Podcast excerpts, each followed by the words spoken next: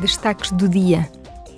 Uma delegação da Comissão da Agricultura e do Desenvolvimento Rural está em Israel para debater os métodos de irrigação em tempos de seca crescente na Europa.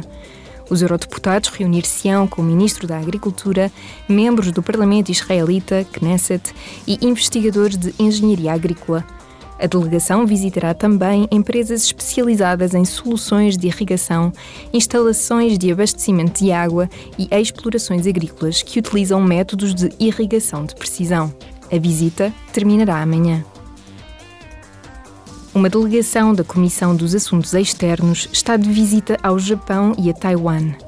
Os eurodeputados debaterão com vários homólogos os desenvolvimentos geopolíticos mais prementes nas regiões do Indo-Pacífico e do Mar da China Meridional. Em Tóquio, os eurodeputados reunir-se-ão com representantes do governo japonês, parlamentares e académicos, enquanto a visita a Taipei incluirá debates com funcionários de alto nível. Uma delegação da Comissão do Desenvolvimento está a visitar a República Democrática do Congo.